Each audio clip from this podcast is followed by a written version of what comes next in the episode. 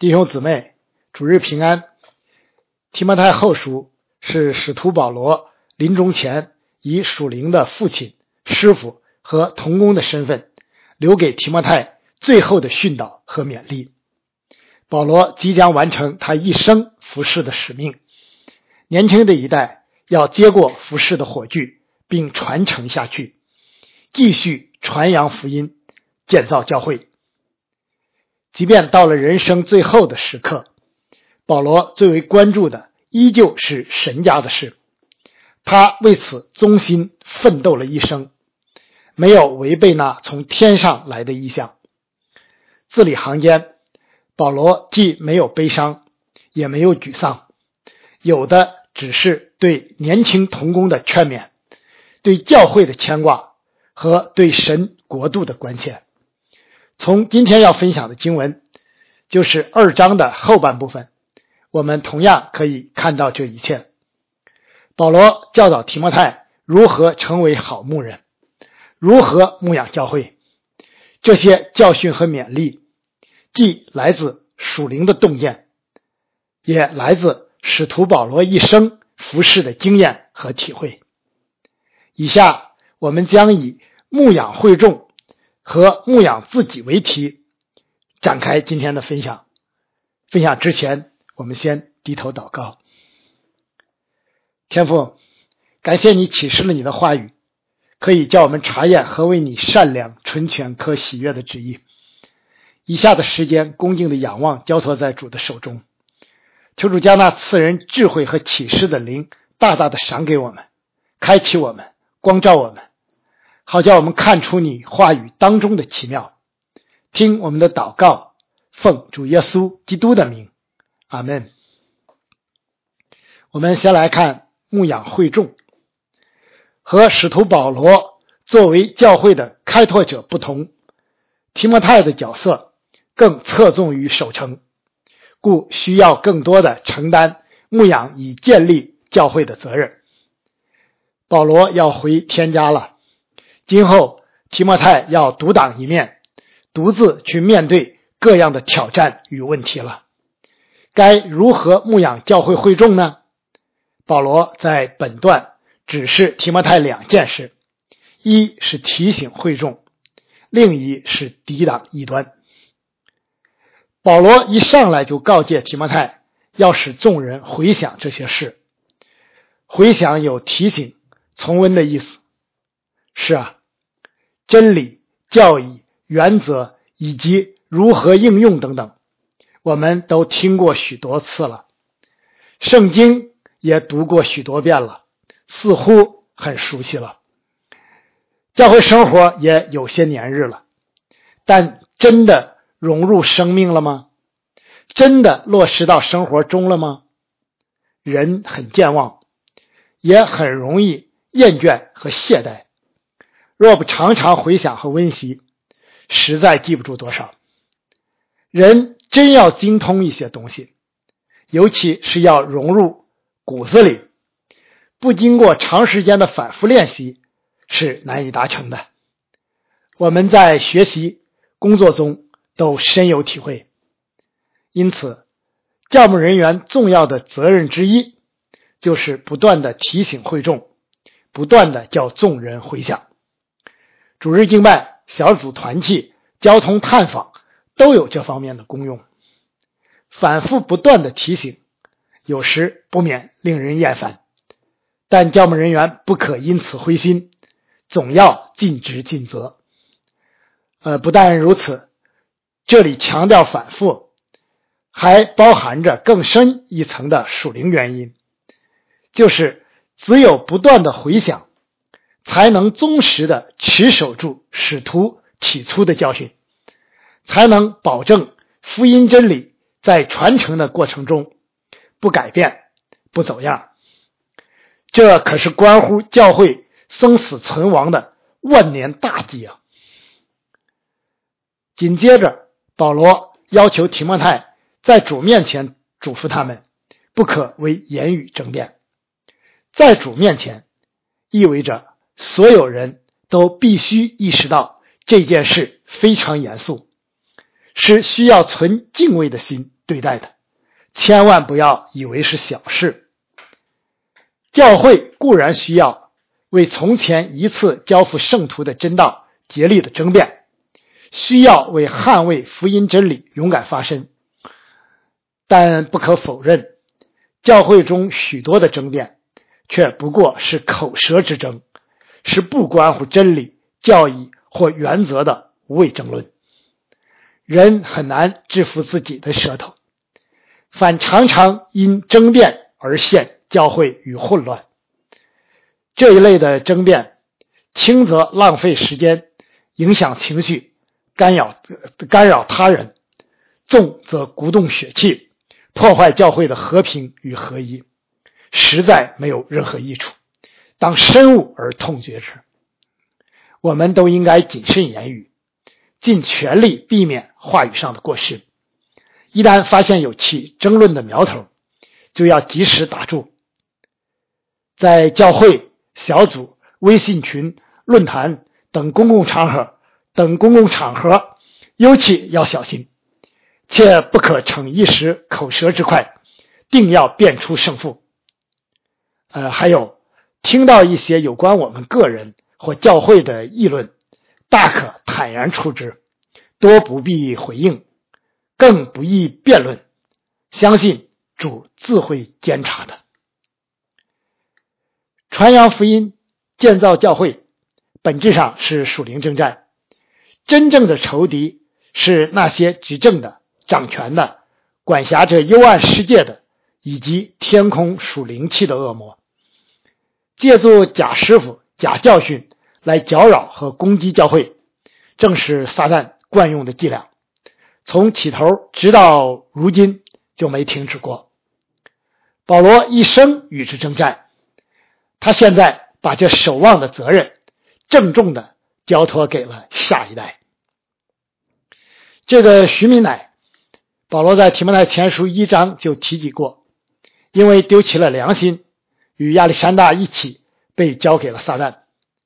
看来他不但没有因此悔改，反而变本加厉，更卖力的为撒旦工作。这一次是伙同菲利图做起了假师傅，败坏众人的信心，说复活的事已过。呃，看来他们不是直接否认主耶稣的复活，却是说这样身体复活的事不会再有了，信徒信徒将来没有。或不需要经历复活了，灵魂不死就已经足够了，等等。呃，有人认为呢，这是第二世纪诺斯底异端的雏形哈。这明显与保罗所传的福音不合，已经偏离了正道。假教训常常打着处境化、适应当代文化的幌子，企图歪曲那些不容易理解与接受的基要真理。贾师傅则常常以各样的说辞勾兑真道，让人听起来似乎没什么大不了，从而放松了警惕，渐渐的越偏越远。呃，保罗对此十分清醒，早就警告过，岂不知一点面教能使全团发起来吗？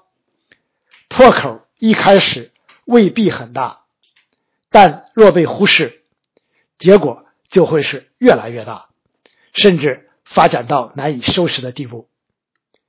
肩负守望责任的教牧人员，在这方面一定要警醒、敏感，以保卫福音和教会的纯正。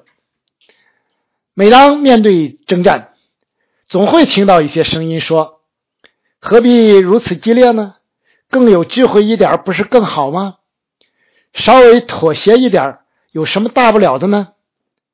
须知，当年三字也不是一天就成型的，正是出于那些貌似合理智慧的步步后退，最终导致了全面溃败的惨痛结果。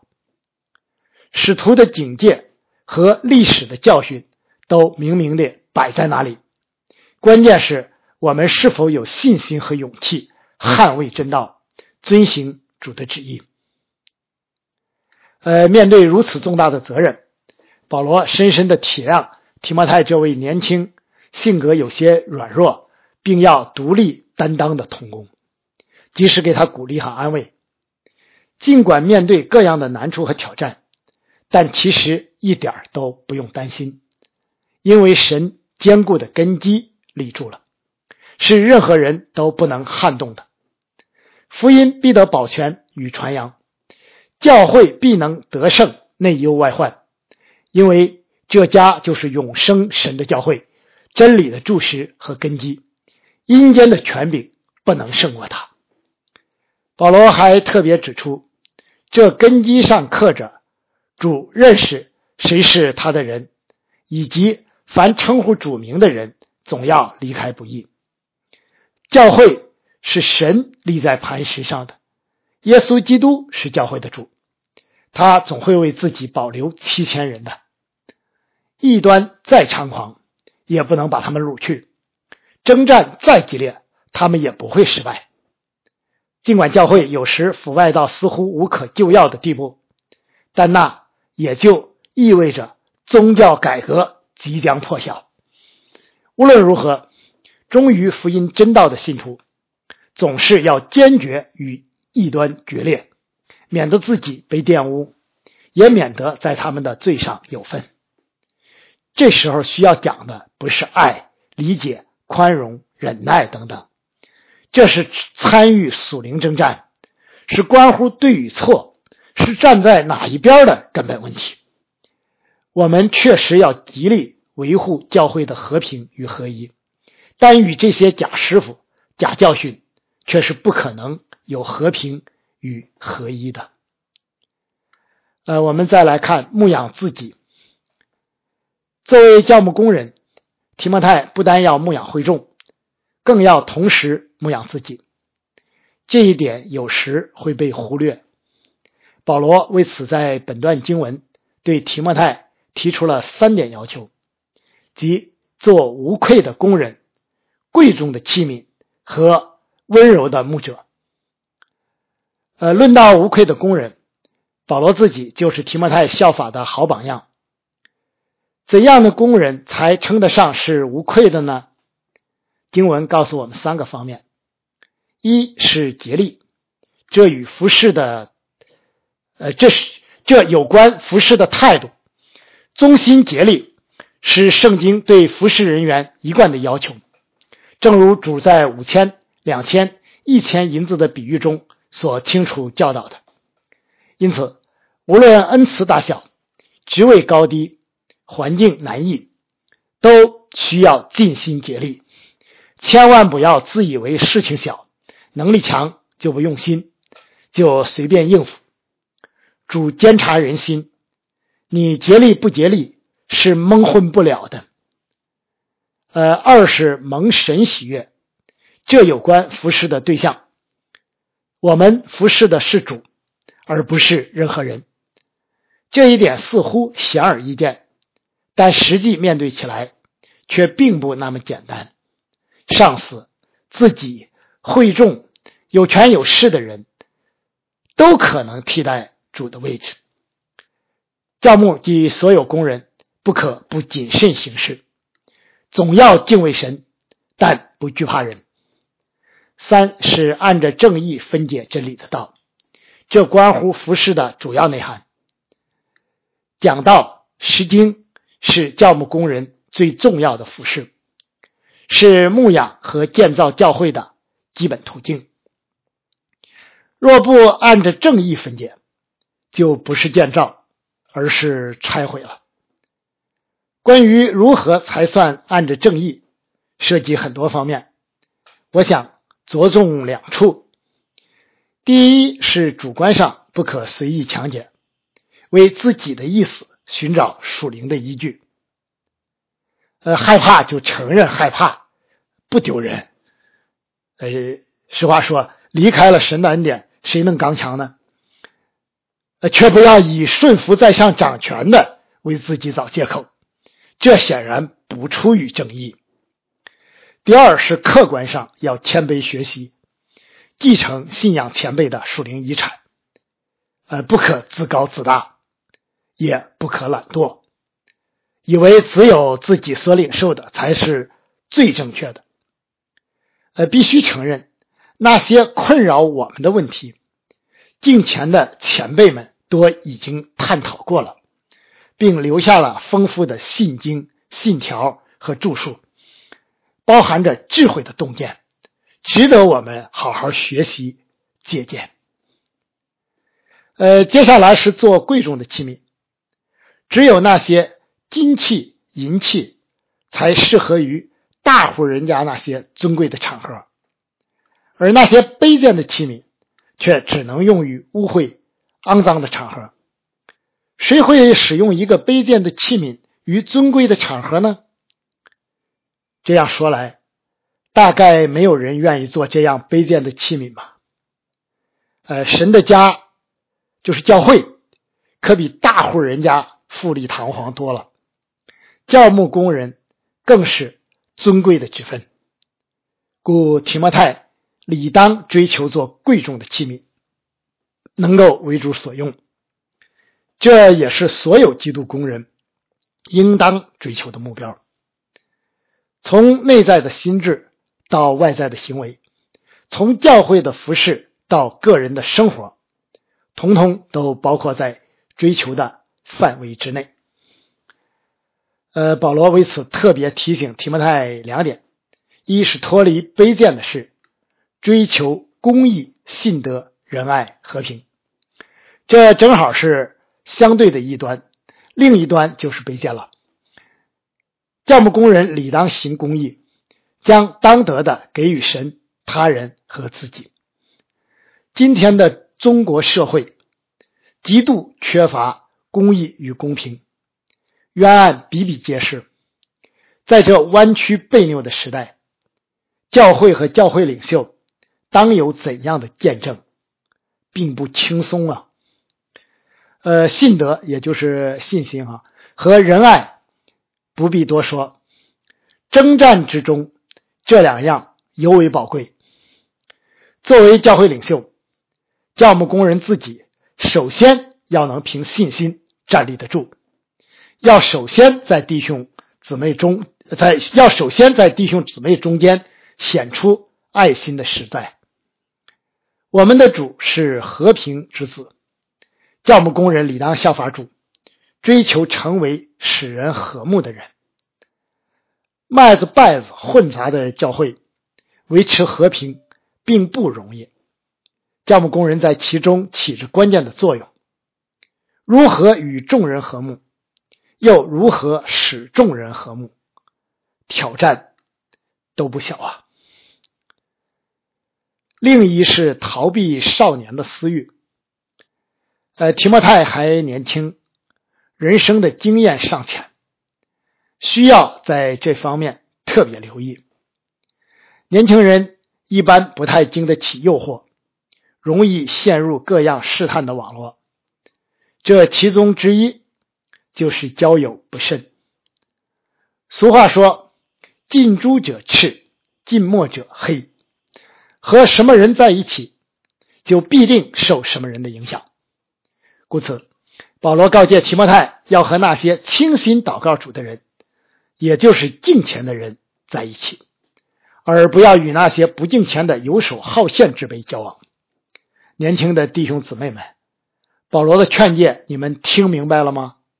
这可是人生的真智慧啊！最后，保罗劝勉提摩太要做温柔的牧者。教会有各色人等组成，信心、性情、经历、成熟度及需要等各方面差别很大。牧者曰：“呃，牧者若缺乏温柔。”急躁没有耐心，肯定是服侍不好的。呃，求主怜悯，我自己在这方面是有不少可责之处的。保罗给出了四方面的劝勉，指导提摩太成为温柔的牧者。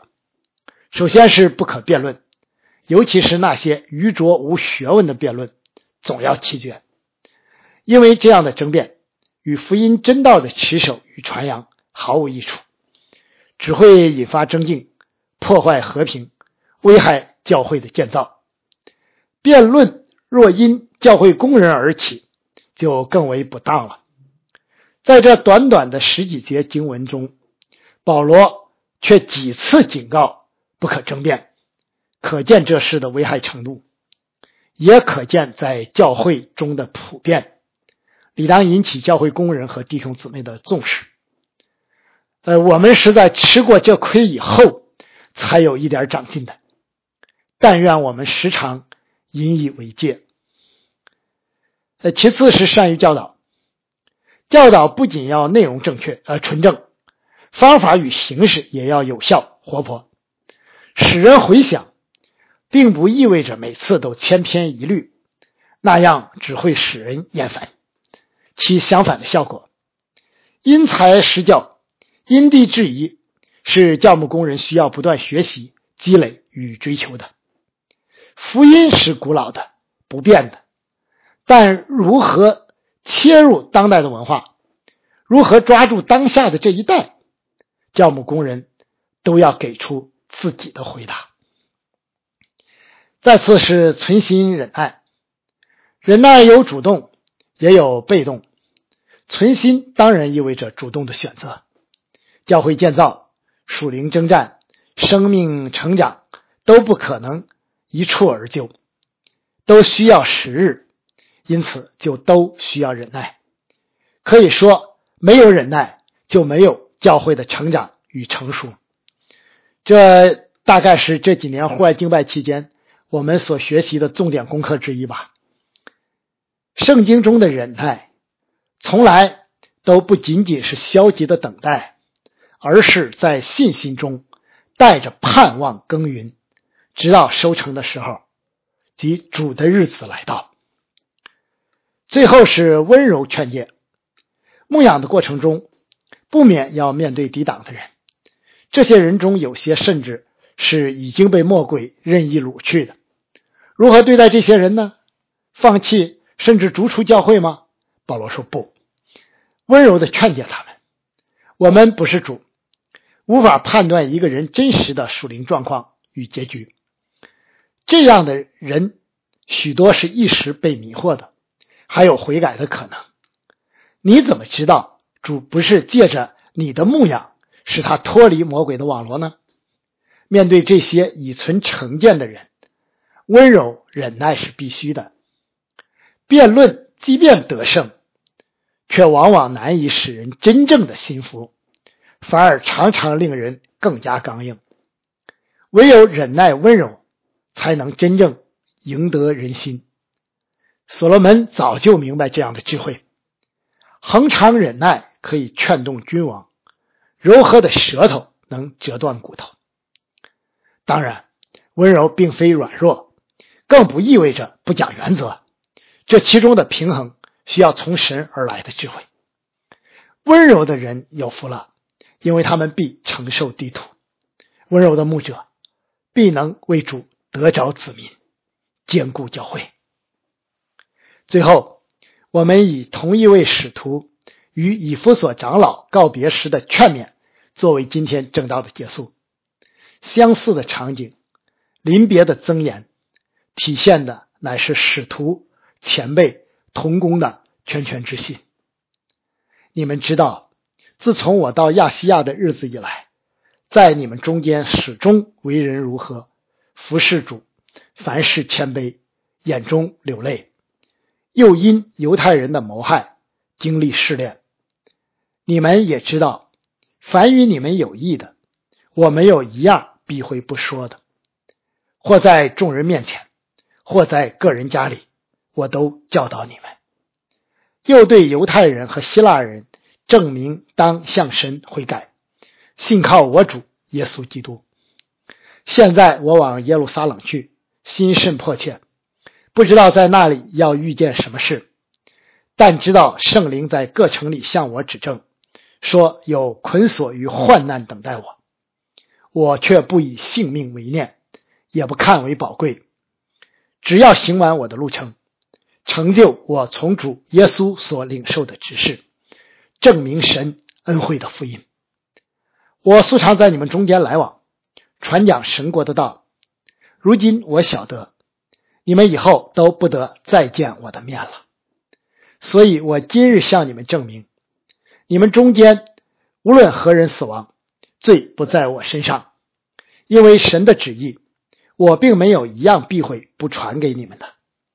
圣灵立你们做全群的监督，你们就当为自己谨慎，也为全群谨慎，牧养神的教会，就是他用自己血所买来的。